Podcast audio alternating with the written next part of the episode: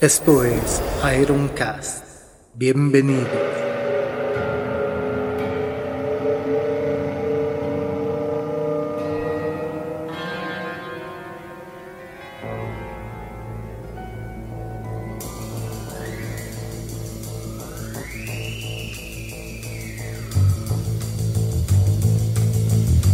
The Doors ha sido una banda que ha girado eternamente en torno a la figura de Jim Morrison. Aunque mucho se discute acerca de que el verdadero talento compositivo de la banda estaba en los otros músicos, en especial en Ray Manzarek, vale apuntar que el gran éxito de los Doors, Like My Fire, pertenece a Robbie Krieger, la figura de Morrison, sus delirios poéticos, sus excesos y su innegable talento marcaron a fuego la historia de esta banda y de cada uno de los integrantes, y se trata de uno de los capítulos más apasionantes e intensos de la música rock.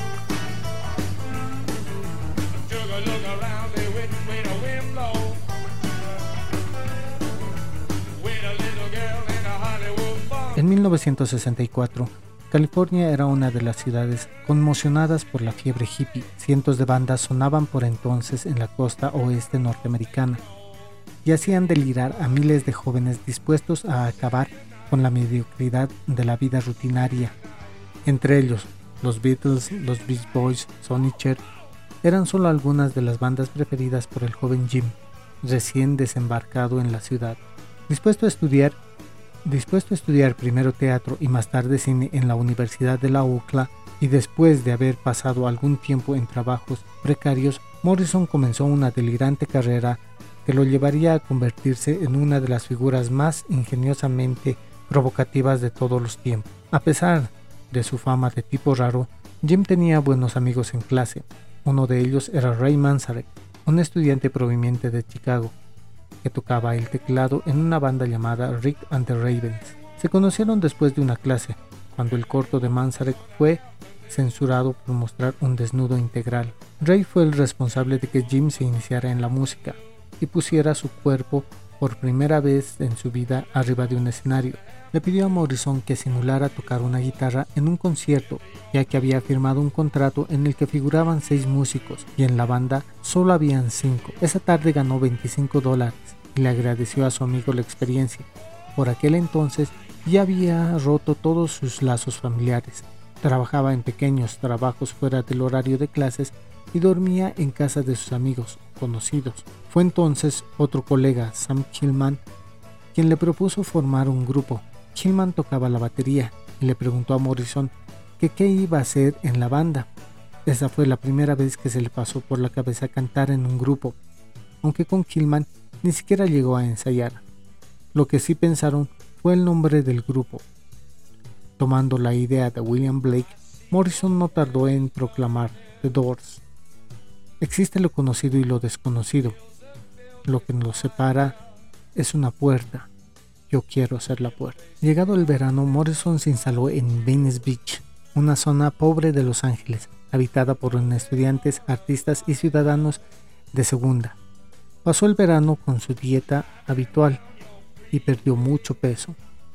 Siempre llevaba encima un cuaderno de notas, aprovechaba sus trances para escribir poemas. Escribió 20th Century Fox, tomando la idea de una conversación que mantuvo con una chica negra que conoció en la calle, parió Soul Chicken, en un sitio de comidas baratas del lugar, y compuso algún poema denso con el contenido simbólico como The Celebration of the Lizard. También en esa época conoció a la que sería su compañera sentimental a lo largo de su vida, Pamela Curson, por entonces una estudiante de 19 años fascinada por la vida hippie, a la que Morrison inició en la poesía y en el ácido. Cuando acababa el verano, Morrison se encontró en la misma playa de Vince con Manzarek. Le contó que había estado en el desierto escribiendo y le recitó Moonlight Drive. Ray Manzarek se acababa de mudar a Vince con su novia y después de escuchar a Jim le dijo que deberían hacer una banda de rock and roll y ganar millones de dólares.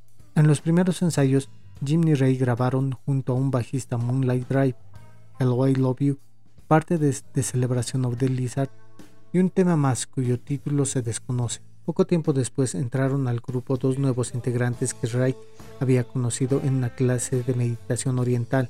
Se trataba de John Desmore y Robbie Krieger, batería y guitarra, que pasaron a formar parte de la banda desde el primer ensayo. Venían de tocar juntos en un grupo llamado The Psychedelic Rangers y se entendieron a la perfección en lo musical y en lo personal. Morrison aún se notaba tímido, pero con unas buenas cualidades vocales que estaba empezando a descubrir. Manzarek, por su parte, había encontrado un entorno musical en el que plasmar sus influencias yaceras y se acababa de hacer con una Fender Keyboard Bass, en el que ejecutaba los bajos mientras acotaba los temas con el órgano. Robbie era un fanático del blues y le gustaba mucho tocar con slides, mientras que Desmond era un baterista muy creativo, dominador de una interminable galería de ritmos y amante de las sorpresas y los quiebres. Instrumentalmente, se trataba de tres personalidades muy fuertes, creando un espacio sonoro en el que la voz de Morrison jugaba con soltura. Después de tocar en varias fiestas, los Doors consiguieron su primer contrato en 1966, tocando durante una semana en el London Fog, un pequeño club de Sunset Street. En muchas de estas actuaciones la timidez de Morrison lo obligaba a cantar de espaldas, aunque poco a poco fue encargándose del público. Una de las noches fue a Rebels Ronnie Hartman, una chica que trabajaba en el Whisky a Go, que poco después les conseguiría una actuación en el mítico recinto, por entonces el más importante de Los Ángeles, y donde hacían actuaciones en vivo The Birds, The Turtles, los Team de Van Morrison o Capitán Beefheart. Era solo cuestión de tiempo para que empezara a lloverles las ofertas. Los Doors firmaron un contrato de seis meses con Billy James, un agente de Columbia, que también les asignó un productor para grabar algunas canciones. Una de aquellas noches en, una de aquellas noches en el whisky, Jack Holzman, el presidente de Electra, fue a ver en directo al grupo con el que acababa de firmar Love, la banda de Arthur Lee. Ronnie Harman, que estaba ayudando en su carrera a Love, y el propio Arthur Lee le hablaron de los Doors. Holzman quedó impresionado con su actuación y les ofreció firmar un contrato esa misma noche, pero ya estaban comprometidos con Columbia. En poco tiempo Morrison había hecho del escenario un lugar donde dar expresión corporal y vocal a sus sentimientos, comenzó a jugar, a hipnotizar y sorprender al público e incluso después de tocar muchas noches se iba a cualquier otro sitio y subía espontáneamente a las actuaciones de otras bandas. A estas alturas, los tres músicos ya estaban acostumbrados a improvisar en torno a los derrapanes de Jim, que rompía con facilidad la estructura propuesta por los temas.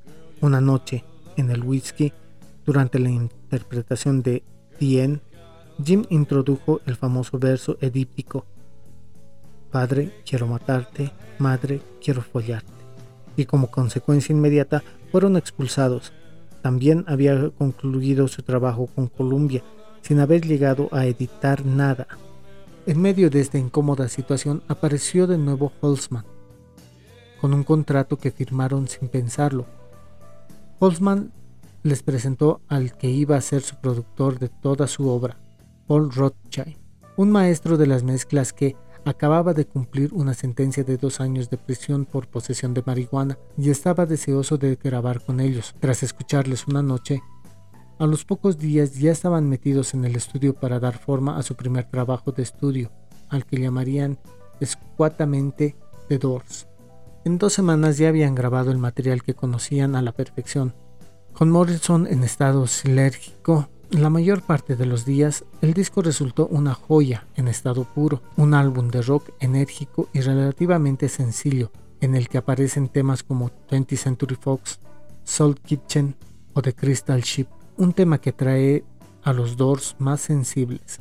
Obra ilustre del disco es Like My Fire, una canción compuesta por Krieger, con ritmo latino y una larga improvisación con solo de Manzarek. Completaron el álbum con cortes como el blues árido de Backdoor Man o una pieza de, una pieza de Walt Dixon, y los dos temas más representativos del disco, Break On True y The End. La primera es una incitación a tomar drogas, destinada a ser el single en cuanto a duración. porque se trata de un tema crudo, rompedor, por su forma y por la compleja instrumentación que contiene. Una condenación de las posibilidades de la banda en cuanto a creación de sonidos. La discográfica fue, la discográfica les hizo quitar una parte del tema donde se repetía la frase She gets high. Ella se coloca, que era a su juicio demasiado explicativa, pero en la que se extendería durante sus directos. En la grabación solo se puede escuchar She Gets, She Gets. Lo mismo ocurrió con Dien. Aunque Rothschild eludió la parte de la censura, Morrison soltó un grito al final de la frase, Madre, quiero. Y seguidamente, durante el orgasmo que presentan con música en este tema, se puede escuchar veladamente fuck, fuck, fuck. Dien es una larga sucesión de tramos poéticos y musicales a veces recitado sobre un contexto hipónico, de escalas arábigas, poco que ver con lo conocido hasta entonces en el rock. En directo estos temas iban a transformarse continuamente. Improvisaban sobre ellos, añadían nuevos arreglos. Manzarek ha asegurado que nunca tocaron bien dos veces igual. La fama había llegado y Morrison seguía como siempre, solo que ahora tenía más dinero para gastar. Llegaron los agentes promotores, publicistas, managers, todos ellos dispuestos a engrosar esta nueva máquina de hacer dinero y exprimirla hasta donde llegara. Pero ellos siguieron viviendo en pequeños apartamentos y los que tenían coche no lo cambiaron por uno nuevo. Según Desmond, después del hit de Light My Fire, no ganaron tanto como pudieran pensar y además habían entrado en un nuevo elemento en el grupo, la depresión. Todo había ocurrido muy rápidamente. Casi sin saberlo, se vieron de nuevo en el estudio para grabar el segundo larga duración. Habían tocado en directo, pero prácticamente no había salido nada de California y ya no podían actuar en pequeños clubes, lo que hasta entonces había sido un entorno natural. Muchos de los temas de este segundo disco los compusieron en el mismo estudio, aparte de algunos otros que conservaban de su primera época. Es el caso de Horse Latitudes, una pieza bizarra conceptual basada en uno de los primeros poemas de Morrison. Grabaron Moonlight Drive y When the Music's Over. La pieza que salió como single fue la propia Strange Days. En los datos personales requeridos por la discográfica, Morrison declaró no tener familia y lo mantendría hasta tiempo después. Su madre y su hermano Andy fueron hasta Washington para asistir a un concierto de los Doors. Morrison no les Morrison no les recibió y ellos se sentaron en primera fila del teatro donde iban a tocar. Al parecer durante el trance de Endien, al parecer durante el trance de Dien, gritó él, Mother, I want to fuck you, mirándola a los ojos. Esa fue la última vez que la vio, aunque años más tarde Morrison recibiría a su hermano Andy en Los Ángeles. Cuando salió Strange Days, Morrison cambió su indumentaria por el cuero. Los Doors ya estaban en el ojo del huracán y habían comenzado una extensa gira por los Estados Unidos. En uno de los conciertos en New Haven, Morrison fue detenido en el escenario. Se había colado con una chica en las duchas del backstage. Un policía los confundió con un fan y lo trató de echar utilizando Sprite en sus ojos. Al salir al escenario, Morrison contó todo esto al público y le quitó su gorra a un policía. Al día siguiente, salió de la cárcel tras previo pago de fianza. Poco después el grupo fue invitado para actuar en uno de los programas de TV más prestigiosos del momento, The Ed Sullivan Show. Cuando estaban en el camerino, un encargado de la producción del programa les dijo que deberían cambiar una frase de Like My Fire, concretamente la tercera, Girl, you could get much higher, y les recomendaron que dijeran algo como Chica, no podrás estar mejor. Morrison le dijo al tipo en cuestión que así lo haría.